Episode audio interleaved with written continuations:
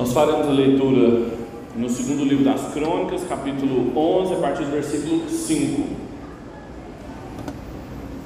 Nós estávamos no livro dos Reis, mas o, a narrativa corre em paralelo com o livro das Crônicas. E antes da gente entrar no capítulo 14, nós vamos lidar antes no capítulo 11 do livro das Crônicas, sobre o rei Roboão.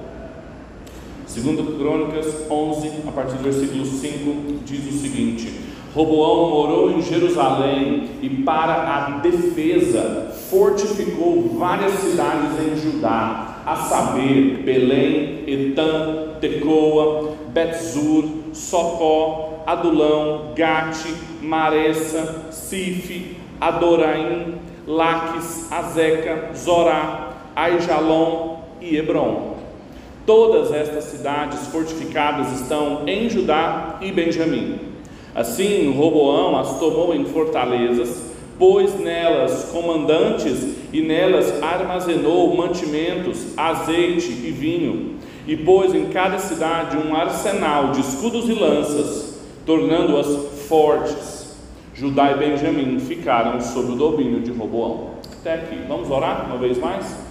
Deus, nós somos muito gratos ao Senhor por tudo que o Senhor tem nos dado e tem falado conosco. Nós te pedimos que o Senhor fale uma vez mais, que a Sua palavra conduza, reja cada um aqui dos que estão presentes.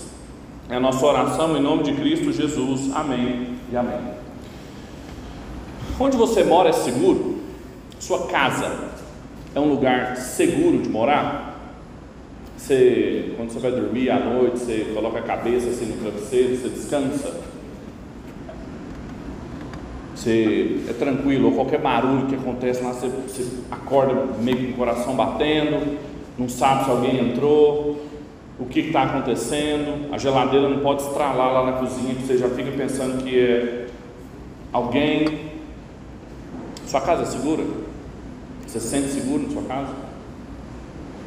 Outra pergunta: você, quando passa por problemas, dificuldades sérias mesmo, aquelas que te fazem chorar, aquelas que te fazem te colocar de joelhos, você tem bons amigos para compartilhar seus problemas ou você sofre sozinho?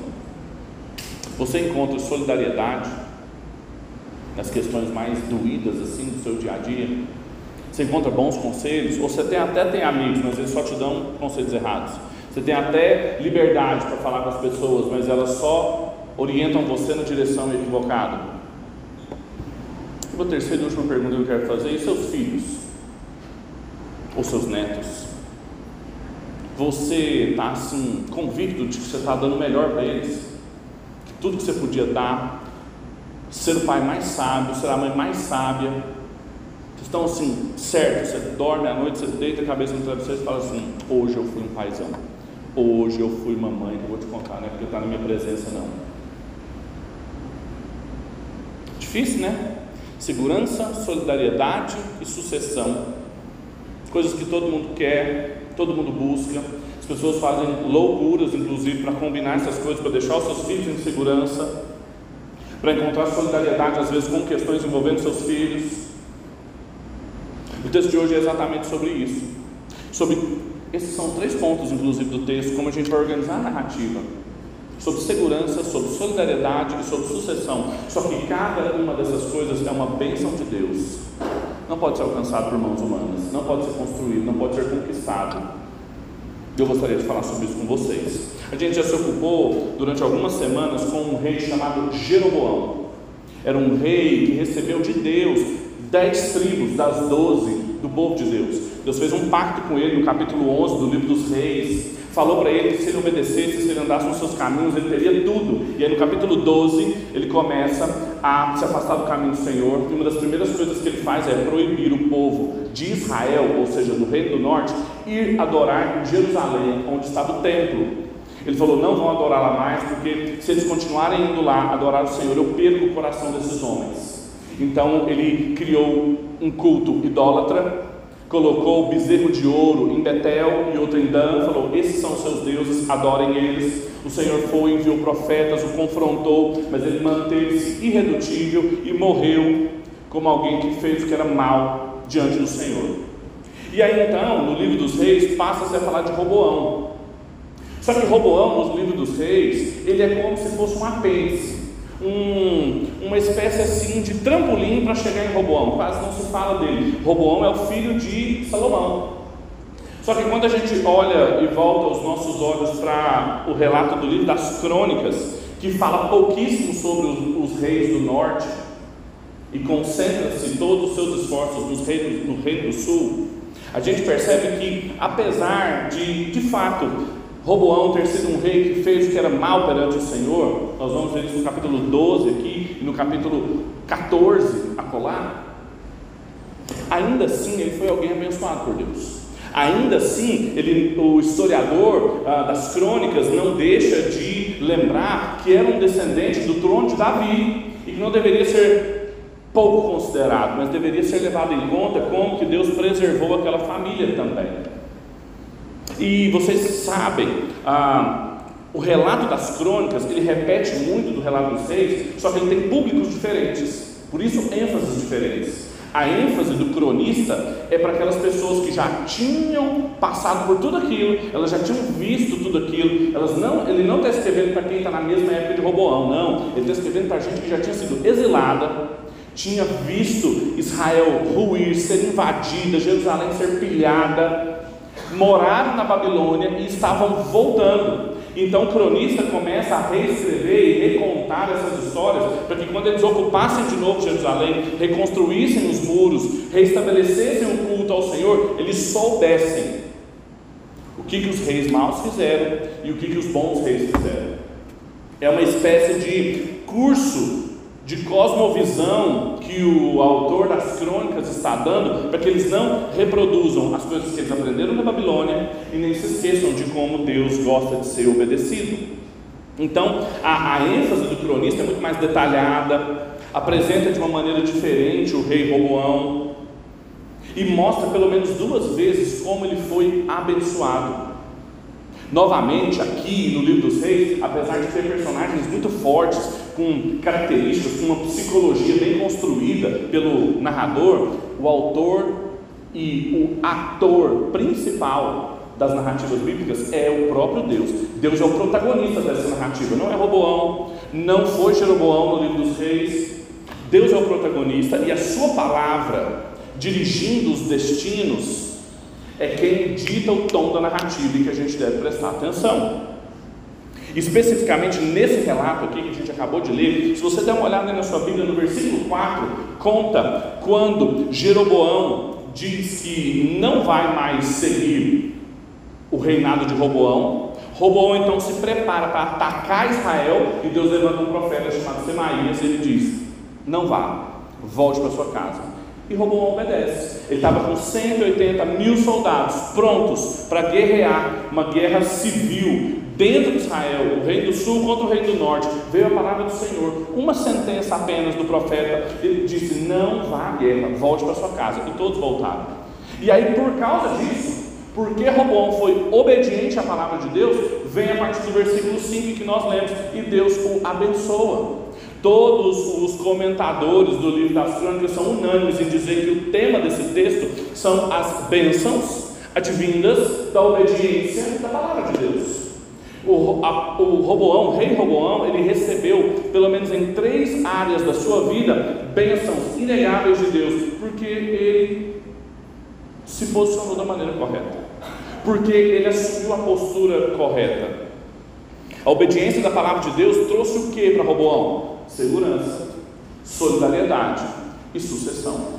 As sociedades estavam fortificadas, as pessoas começaram a abandonar o reino do norte e ir para Jerusalém em solidariedade a Roboão.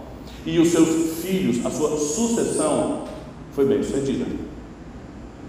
Segurança, solidariedade e sucessão. Roboão foi, foi abençoado em três áreas significativas que ainda hoje eu e você gostaríamos de ser também. É muito interessante que o texto vai em um fluxo, ele, ele vai de círculos concêntricos da terra em que Roboão era rei, Benjamim, Judá. Aí depois ele vai afunilando e entra para o templo, aonde vão estar os sacerdotes e que foram solidários a ele. E aí mais no centro ainda a sua casa, a sua sucessão os seus filhos. como que Deus foi o abençoando em todas as áreas. Agora, a tentação que eu e você temos quando a gente lê um texto desse é dizer assim: bem, se Deus abençoou Roboão porque ele obedeceu a palavra de Deus, se eu obedecer a palavra de Deus, eu também vou ser abençoado. Calma, não é assim que a gente lê o Antigo Testamento. Cada instituição, cada história, cada leitura que a gente faz do Antigo Testamento, para ela não ser uma leitura moralista, para a gente não tirar uma moral da história, bem, a moral da história é obedeça a palavra de Deus e você vai ser abençoado. Ou então, se você não está sendo abençoado, se você mora num lugar inseguro, se você se sente vulnerável, se você não encontra solidariedade das pessoas, da igreja diante dos seus problemas, se os seus filhos não estão num caminho que você gostaria que eles estivessem, é sinal de que você está desobedecendo a palavra de Deus. Já ouviu coisas assim? Quando a gente faz essa leitura direta do texto do Antigo Testamento para mim, para a sua vida, a gente esquece de duas coisas. Primeiro, toda a história da redenção, de como que essa verdade ela foi sendo transformada e aplicada ao longo do tempo, mas acima de tudo, como que ela se cumpre em Cristo Jesus. Como que esse relato não fala de Roboão como um grande rei obediente à palavra de Deus. Até porque Roboão, ele não conseguiu obedecer a Deus por muito tempo. Se você olhar aí no versículo 17, faz favor de olhar na sua Bíblia, diz que assim fortaleceram o reino de Judá e firmaram o poder de Roboão, filho de Salomão, durante três anos. Três anos de bênção, porque três anos andaram no caminho de Davi e de Salomão. Era momentânea a obediência de Roboão. Era pontual a obediência de Roboão. Só que, se eu e você fossemos tentar obedecer a Deus, andar nos caminhos de Davi, um coração totalmente entregue a Deus, sincero a Deus, talvez a gente não consiga andar nem um ano. Três anos tá bom demais, hein? Talvez a gente não consiga nem seis meses de obediência. Eu estou há algumas horas puro do pecado só. Gente não confessou aqui? Talvez a gente não consiga nem os três anos, mas o que ele está querendo mostrar é que essa narrativa não se encerra aqui. Ela não é sobre Roboão. O Evangelho está presente no livro das crônicas, quando a gente entende que havia um outro filho de Davi, que ocupou também o trono, um rei de Judá, Cristo Jesus, que ninguém como ele obedeceu a palavra de Deus, pelo contrário, a, palavra do seu pai era seu alimento, a vontade de Deus era o que movia a Cristo, e que por causa disso, todos aqueles que estão em Cristo podem desfrutar de segurança, de solidariedade e uma boa sucessão. Aí sim, aí a gente entende o que esse texto tem a dizer para mim para você sem uma leitura moralista, sem ficar fazendo alegoria, sem uma leitura legalista, como se dependesse de mim de você construir segurança, encontrar solidariedade e cultivar uma boa sucessão. Não depende.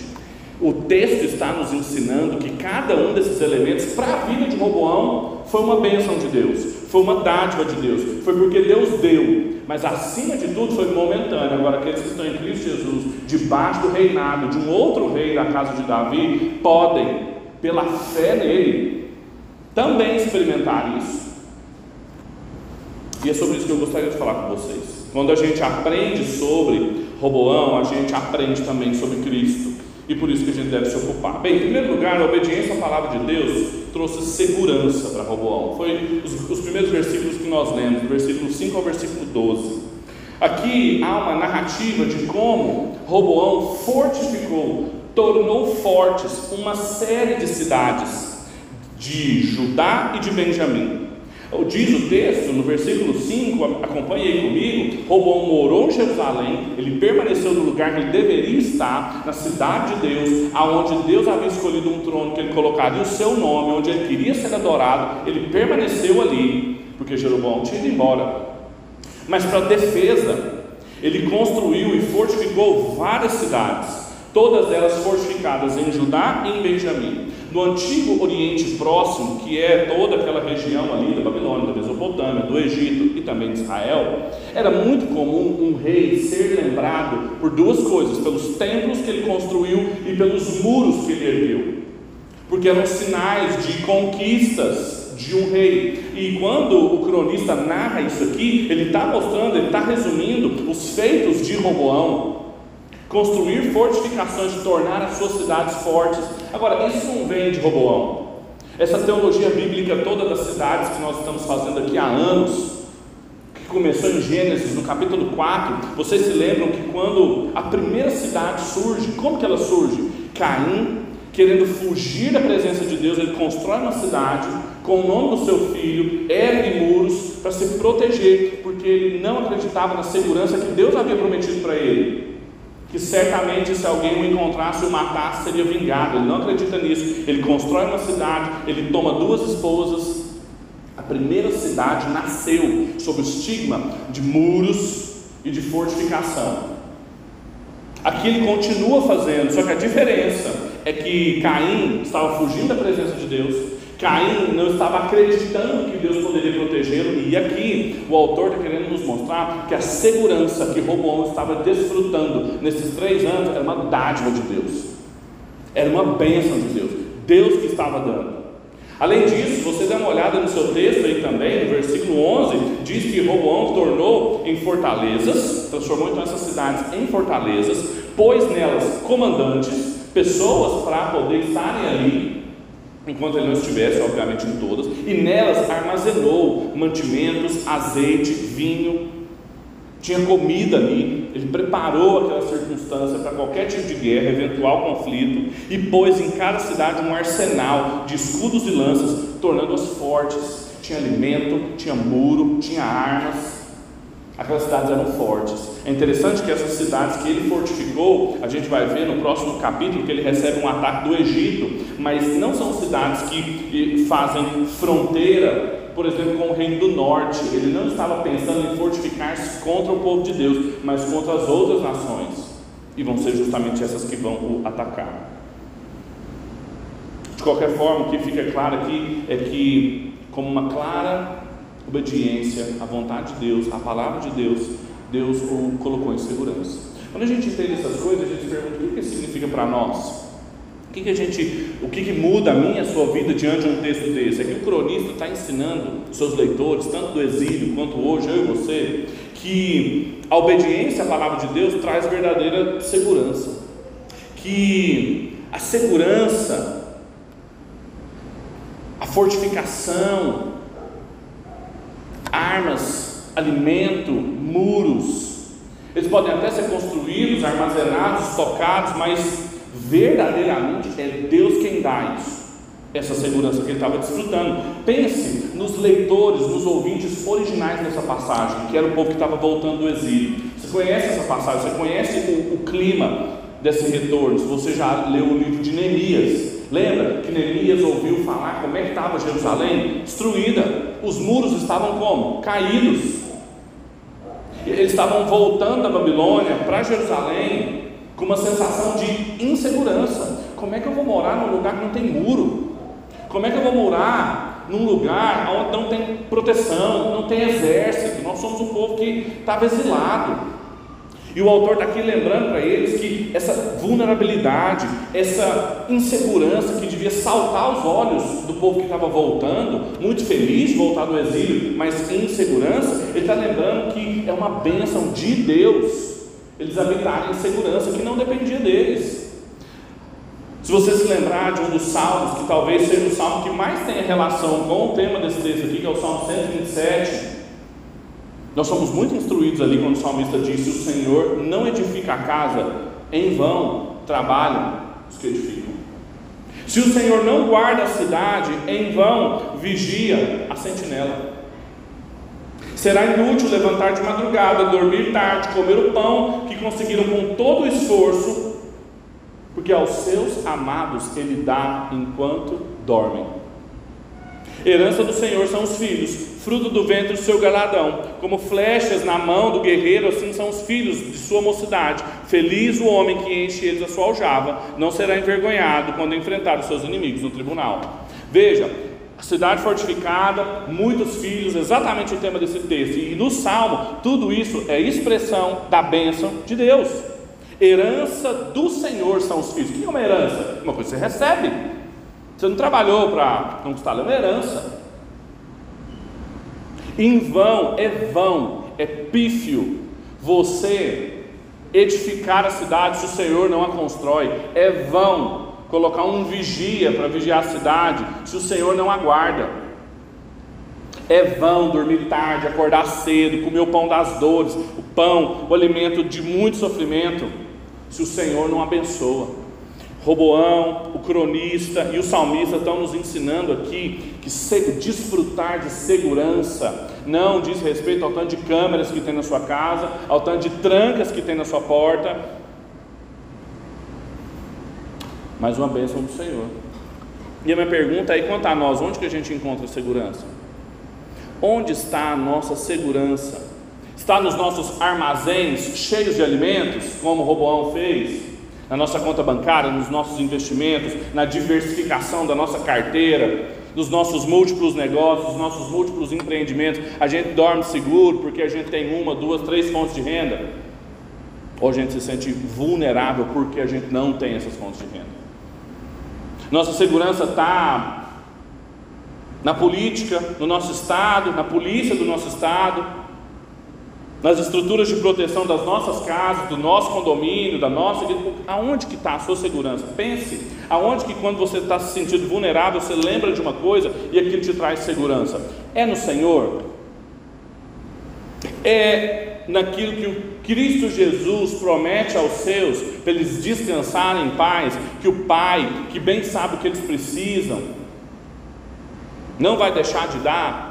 Ou a nossa segurança descansa na quantidade de armas que a gente tem, no nosso arsenal, como Roboão tinha? Veja, ter um, uma dispensa cheia ou um arsenal cheio não é um problema. Você pode ter os dois. A grande questão é você encara eles como bênção do Senhor? Foi dado por Deus ou é conquista sua? Porque se for conquista sua, é vã. É vã. Parece que é estável, mas é vão. Essa é a primeira lição do texto. A obediência à palavra de Deus trouxe como bênção segurança, mas não só isso, trouxe solidariedade também. Dá uma olhada no que, que o texto diz a partir do versículo 13, olha a sua Bíblia. Os sacerdotes e os levitas de todos os lugares de Israel apoiaram Roboão. Os levitas abandonaram os arredores das suas cidades e as suas propriedades e vieram para Judá e para Jerusalém, porque Jeroboão e os seus filhos os expulsaram para que não ministrassem ao Senhor. Jeroboão constituiu seu próprio, os seus próprios sacerdotes para os lugares altos, para os ídolos em forma de bodes e bezerros que ele tinha mandado fazer. Além destes, também de todas as tribos de Israel, os que de coração resolveram buscar o Senhor, Deus de Israel, foram para Jerusalém para oferecer sacrifícios ao Senhor, Deus de seus pais. Assim fortaleceram o reino de Judá e firmaram o poder de Roboão, filho de Salomão, durante três anos, porque durante três anos andaram no caminho de Davi e de Salomão.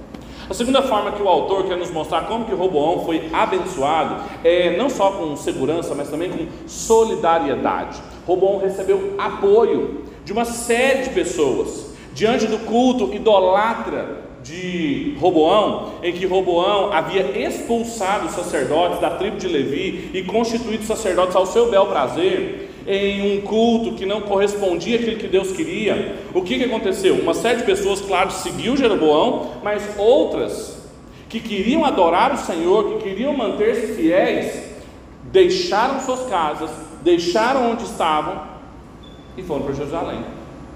Veja, veja, primeiro do versículo 13 ao versículo 15, ele fala dos sacerdotes e levitas. Veja, os sacerdotes e os levitas de todos os lugares de Israel apoiaram Roboão. Por que de todos os lugares de Israel? Porque a tribo de Levi ela tinha uma característica diferente das outras tribos, ela não tinha território.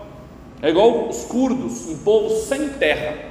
E eles estavam espalhados por todo o território de Israel. Então, quando nas dez tribos, os sacerdotes que ali viviam foram banidos do culto de Jeroboão, olha, vocês não são sacerdotes mais. Sacerdotes da ordem de Arão, sacerdotes e levitas não mais cultuam ao Senhor aqui. Eles falam, alguns disseram: tudo bem, vamos ficar aqui, vamos cultuar essa nova religião. Outros disseram: não. A minha vocação é com o Senhor, a minha obediência é com aquilo que Ele revelou, e eles deixaram. Veja, versículo 14: os levitas abandonaram os arredores das suas cidades e das suas propriedades e vieram para Judá e para Jerusalém. Eles deixaram a casa deles, as propriedades deles, as cidades que eles passaram décadas ali eles deixaram para ir morar em Jerusalém. sem saber como seriam recebidos, sem saber como que continuariam ministrando, porque Jeroboão e os seus filhos os expulsaram para eles não ministrarem ao Senhor, e eles queriam ministrar ao Senhor. Roboão encontrou solidariedade, encontrou apoio nos levitas e nos sacerdotes, não em todos, mas em grande parte deles. Além disso, também, no versículo 16, diz que todos os que de todo o coração queriam buscar o Senhor também foram para lá. Não foi só a classe sacerdotal, não foram só os religiosos da época, parte das outras tribos, quando olharam aquela loucura de Jeroboão, falaram assim: Nós não queremos isso. Por quê? Porque eles queriam buscar o Senhor de todo o coração. Veja, quando o autor evoca essa dimensão do ser humano, que o seu coração está querendo mostrar suas motivações, motivações corretas, motivações sinceras, para abandonar onde eles estavam, suas propriedades, suas casas, para ir adorar o Senhor, em solidariedade ao ungido da casa de Davi. Quando a gente entende todas essas coisas, e a gente se pergunta o que isso significa para nós, é que o autor das crônicas, está querendo nos mostrar que é uma bênção de Deus, é uma dádiva de Deus, quando a gente encontra solidariedade verdadeira.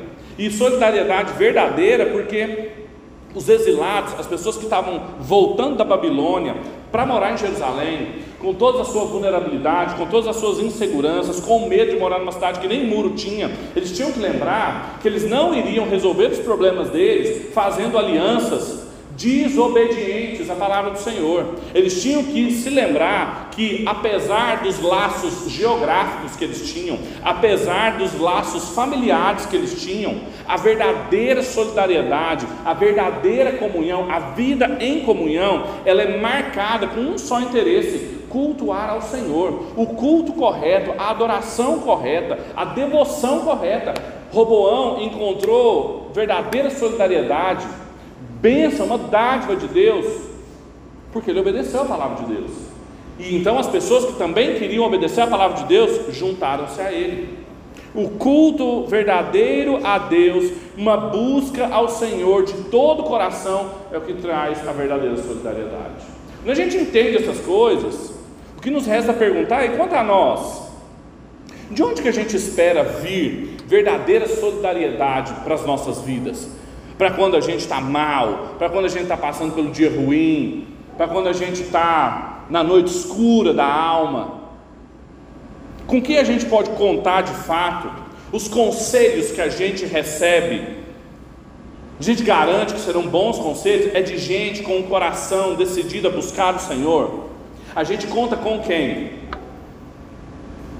A gente conta com os nossos amigos, nossa família, nossos irmãos da igreja, com quem nós temos solidariedade, quem se solidariza com os nossos problemas, mas não só se solidariza até a primeira e a segunda parte, solidariza superficialmente, mas solidariza de fato, Cristo Jesus, quando o autor de Hebreus está desenvolvendo toda a teologia da solidariedade de Cristo com o seu povo, ali no capítulo 9, no capítulo 10 de Hebreus, ele diz que nós temos um sacerdote que se compadece de nós, que é solidário a nós, que sabe em tudo aquilo que nós fomos tentados.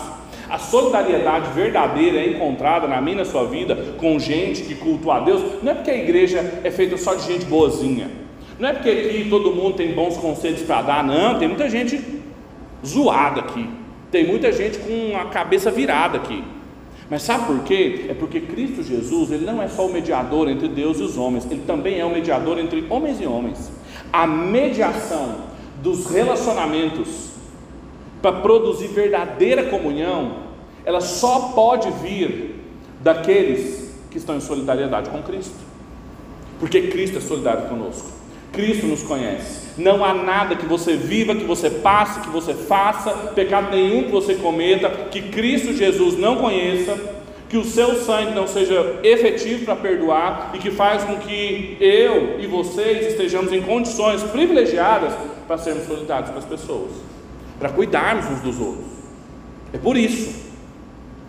A gente mantém solidariedade com quem quer buscar o Senhor, e se for preciso, a gente abre mão da cidade onde a gente mora, da nossa família. Nós estamos falando de gente aqui que andou quilômetros para resguardar a sua solidariedade.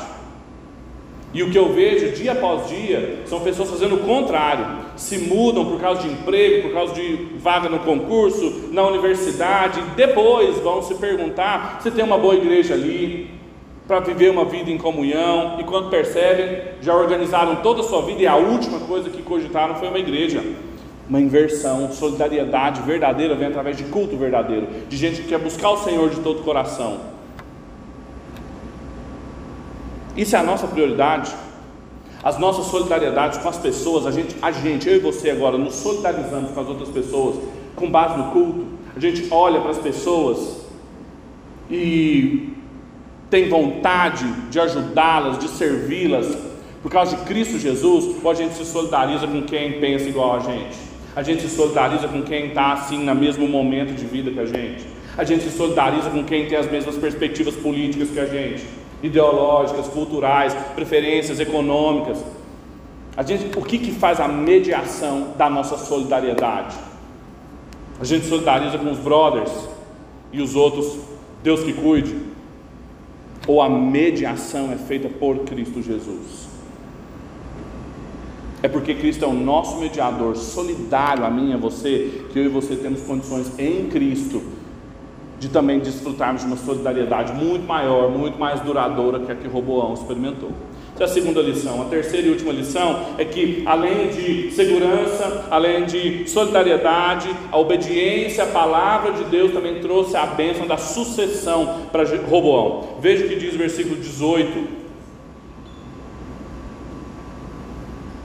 Roboão tomou por esposa Maalate, filha de Jerimote, filho de Davi e filha de Abigail, filha de Eliabe, filho de Jessé. Malaate lhe deu três filhos, Jeus, Samarias e Zaão. Depois dela, Roboão casou-se com Maca, filha de Absalão, que lhe deu quatro filhos, Abias, Atai, Ziza, Selomite.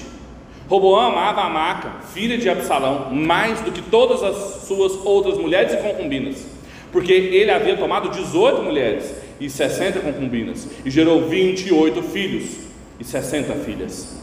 Roboão designou Abias, filho de Maaca, para ser chefe, príncipe entre os seus irmãos, porque queria fazê-lo rei. Procedeu com sabedoria e distribuiu todos os seus filhos por todas as terras de Judá e Benjamim, por todas as cidades fortificadas. Deu-lhes mantimentos em abundância e lhe arranjou muitas mulheres. Veja como o texto termina. De novo, claramente falando sobre a bênção de Deus. Lembra do Salmo 127? Filhos são o que? Herança do Senhor. E Roboão teve muitos. Teve muita mulher. E o cronista não faz um juízo de valor, de valor sobre a sua poligamia. É errado. Se ele herdou do seu pai, Salomão, em dimensões muito menores que a de Salomão. Inclusive, o relato de Salomão, quando ele termina a vida dele, não fala nada dos seus filhos, não nomeia as suas esposas, dado tão grave era o seu pecado tendo, tomando esposas fora do povo de Deus. Roboão não, veja, nomeia suas esposas, nomeia seus filhos, numera suas filhas. Claramente um sinal de, apesar da sua poligamia condenável e um erro perpetuado dos reis de Israel, ele mostra como que Roboão foi abençoado com uma sucessão. Tinha vários filhos. Tinha vários filhos. E veja, há algo mais aqui. A Bíblia diz que Roboão procedeu sabiamente com os seus filhos. A gente tem uma imagem de Roboão, só aquele relato ah, do capítulo 11 dos reis, né? Que Roboão se aconselhou com os conselheiros mais jovens, não foi sábio e ele era um rei tolo. Não. As pessoas mudam, Deus vai abençoando as pessoas, Deus consegue abençoar pessoas tolas, Deus consegue mudar a vida de pessoas tolas. E aquele foi sábio. Inclusive, não se fala isso de Saul, não se fala isso de Davi e não se fala isso de Salomão, e fala isso de Roboão. Roboão foi sábio no procedimento com os seus filhos. Ele criou eles de forma correta, sem brigas de poder. Ele queria que Abias fosse rei, e Abias será rei, e ele então distribui os seus filhos em posses em outras terras, lhe enche de mantimentos, lhe dá casamentos ele não permite que a sua sucessão sofra de falta de cuidados dele, como Davi incorreu, como Salomão incorreu. Não, Roboão não. Ele os criou de forma correta. Poupou a geração seguinte do desassossego, que é a transição de poder. Lembra dos filhos de Davi, a brigaiada que foi? Filhos matando, abusos sexuais dentro de casa. Roboão não. Encheu seus filhos de esposas, de bens e de terra. Fez com que eles cumprissem o mandato, os mandatos criacionais. Deus não falou para a gente crescer e multiplicar, Deus não falou para a gente dominar e sujeitar a terra. Roboão garantiu que os seus filhos obedeceriam ao Senhor nos mandatos originais. Isso é uma bênção. Isso é prova, inclusive, que o mandato espiritual está em efetividade aqui. Sabe por quê? Porque tinha uma promessa na casa dele. Deus queria preservar essa semente, porque dela viria o Messias. Aquele trono precisaria de descendente, haveriam filhos ali, haveria uma sucessão, porque a sucessão e a promessa estavam juntas, era prova viva da bênção de Deus. Quando a gente entende isso, a gente se pergunta o que isso significa para nós, é que o cronista, escrevendo para a gente que estava vindo da Babilônia, que teve filhos na Babilônia e que estava voltando para Jerusalém, é que a sucessão deles, o futuro daquela nação, não dependia deles, da sua sabedoria, da sua capacidade de articulação, era uma bênção de Deus também. Era Deus que iria, aqueles que obedecem a Sua palavra, dar-lhes muitos filhos. O cronista está nos ensinando que a obediência à palavra de Deus trouxe verdadeira sucessão para Roboão. Os leitores, depois do exílio, eles deveriam estar atentos com a maneira como eles deveriam criar os filhos deles, para eles não repetirem nessa área os erros de Davi, os erros de Salomão, mas que eles procedessem como Roboão, que é um claro sinal da bênção de Deus. Proceder prudentemente era uma necessidade. Receber filhos é uma bênção, mas saber criá-los é uma responsabilidade nossa. A pergunta que nos resta é: quanto a nós? Nós temos procedido prudentemente com os nossos filhos? Nós temos cuidado para que os nossos filhos cumprem, cumpram as ordenanças criacionais, que eles cresçam, que eles se multipliquem, que eles se casem, que eles dominem a terra, que eles sirvam as pessoas. Hoje a gente tem deixado que os nossos filhos cresçam espontaneamente, achando que a sua vocação, a sua obediência à palavra de Deus vai ser algo espontâneo, vai acontecer assim num dia, como ele vendo televisão, ele vai um dia começar a querer obedecer a Deus. Roboão não deixou a coisa correr solta como Davi deixou, como Salomão deixou. Ele foi lá, ele interviu, ele colocou filhos onde ele queria, ele escolheu quem iria sucedê-lo, ele deu mulheres, ele não deixou eles escolherem as mulheres, ele foi lá e as deu, ele encheu eles de bens. Como que a gente lida com os nossos filhos? Ah, Pedro, eu não tenho filho mais, não, já sou vó, já sou avô, ou não, não tive filhos. Quando a gente passa esse texto e transcorre ele pelo prisma da história da redenção, chega em Cristo Jesus, a imagem da filiação e da paternidade do Novo Testamento diz respeito à igreja também. Como é que a gente tem cuidado do futuro da igreja, dos nossos filhos e filhas aqui? Veja o apóstolo Paulo escrevendo aos seus filhos na fé, à igreja em Corinto, no capítulo 12 da segunda carta, eu vou ler para vocês, veja as imagens que ele evoca, veja como que ele entendia o trabalho dele para com a igreja. Eis que pela terceira vez estou pronto para visitá-los, e não serei um peso para vocês, pois não estou interessado nos bens de vocês, e sim em vocês mesmos. Não são os filhos que devem juntar riquezas para os pais, mas os pais para os filhos. Eu de boa vontade gastarei e me deixarei gastar em favor de vocês. Se eu os amo cada vez mais, será que vou ser amado cada vez menos? Olha a imagem do apóstolo Paulo. Eu estou indo aí pela terceira vez visitá-los. Eu não quero que vocês venham aqui, não quero que vocês me visitem. Não são vocês que têm que se deslocar até mim ou mandar um representante a mim. Eu vou até aí. Eu quero vê-los. Eu os amo. E quando eu for aí também, mesmo sendo apóstolo, plantador da igreja, o pai da fé de vocês, eu não quero ser um peso para vocês. Eu não quero que vocês tenham a minha presença aí pesada, onerosa. Pelo contrário, sabe por quê? Porque pais é que enriquecem filhos e não filhos enriquecem os pais. Eu não estou interessado no dinheiro de vocês, eu não estou interessado nos bens de vocês, estou interessado em vocês. Veja um pai falando isso para os filhos, veja um pastor falando isso para a sua igreja. É assim que os nossos líderes se comportam, os nossos pastores, os nossos pais da fé, eles querem o nosso bem, eles se desgastam e se gastam de boa vontade, não é por obrigação, não, eu faço isso porque eu tenho uma vocação pastoral, então eu tenho que me desgastar, de boa vontade, por amor a nós, pensando em nós. A gente faz isso pelas crianças da igreja, a gente faz isso pelos nossos netos, pelos nossos filhos, pelos nossos pequenos irmãos aqui da igreja, os mais jovens. Apóstolo Paulo também escrevendo a Timóteo diz que as mulheres mais velhas precisam ensinar as mais novas, os homens mais velhos precisam ensinar os mais novos. Essas tentativas da gente segregar etariamente na igreja são danosas. Os meninos aqui da igreja sabem como é que eles vão aprender a ser homens? Em casa, claro, mas na igreja também. É vendo como é que você é homem, como é que você trabalha, como é que você lida com a sua esposa, com os seus filhos.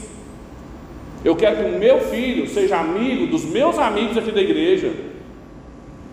Como é que as meninas vão aprender a ser mulheres, entender o que, que significa, o que está envolvido? Com as mulheres da igreja. Agora, se a gente não se relaciona, se a gente não se desgasta, se a gente não se entrega por amor a eles, não tem espontaneísmo na igreja. As crianças na igreja não crescem como plantas só regar, até planta tem que regar, botar no sol, tirar, colocar o insumo correto tal. Criança não é assim. Eu estava aqui sentado vendo uma criança cantar uma música aqui, toda vez que eu vejo as crianças cantando as músicas que a gente canta, eu fico encantado. Porque não é normal isso, não é espontâneo. Tanto é que quando alguns ficam adolescentes, não querem cantar mais, não querem vir mais aqui. Por quê? Roboão procedeu de maneira sábia com seus filhos. E por causa disso, ele e o povo de Judá experimentaram três anos de bênção da parte de Deus: segurança, solidariedade, pessoas vinham de longe para a causa deles, uma sucessão rica de filhos, muitos filhos, filhos se casando, filhos exercendo suas vocações reais.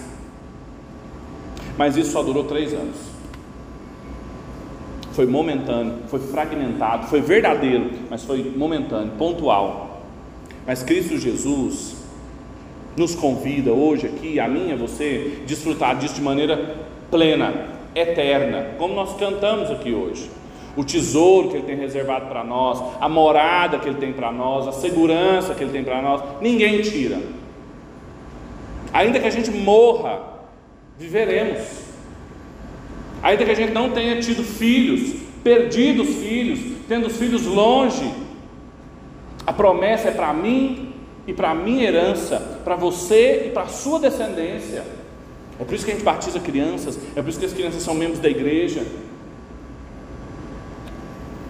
Segurança, solidariedade e sucessão são perpétuas por causa da obediência perfeita de Jesus. E a gente pode responder com fé também nessas áreas mesmo que a gente mora num lugar seguro, mesmo que a gente não tenha muita solidariedade com as pessoas ao nosso redor, mesmo que os nossos filhos não estejam de fato onde e como nós queríamos, pela fé em Cristo Jesus, se nos mantivermos obedientes a Ele, temos condição de viver cada uma dessas áreas também abençoados por muito tempo. Feche seus olhos, vamos orar.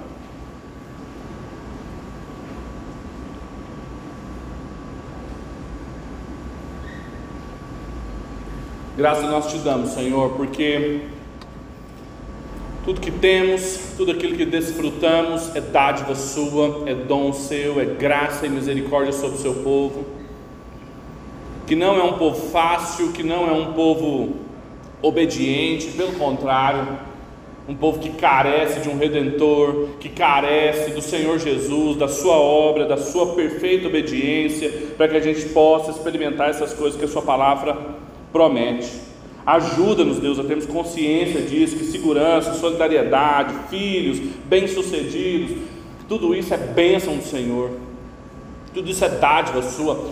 Dê-nos consciência disso. As mães aqui cansadas, aos pais cansados, que dormem tarde, acordam cedo, comem o pão das dores. Lembra-nos, Deus, de que o Senhor nos dá enquanto a gente dorme, que o Senhor não depende de nós, do nosso esforço, para que os nossos filhos possam ser abençoados, para que os nossos armazéns possam ser cheios, para que os nossos arsenais podem ser fortes. Nós temos o Senhor, ajuda-nos a descansar nisso. Perdoa-nos todas as vezes em que o anúncio do Evangelho não é suficiente para nós e a gente se perturba e a gente se desespera. Longe do Senhor, sem o Senhor, ajuda-nos, Deus, a não nos perdermos nisso. Renova, Pai, na vida de cada um aqui a fé, a esperança e o amor. Nós oramos isso em nome de Cristo Jesus, o nosso Rei, que vive reina e que há de julgar vivos e mortos. É em nome dele que nós oramos, para a sua glória. Amém e amém. Pode ficar de pé, vou convidar os presbíteros aqui e o reverendo Alex, que vai nos conduzir no momento da Santa Ceia.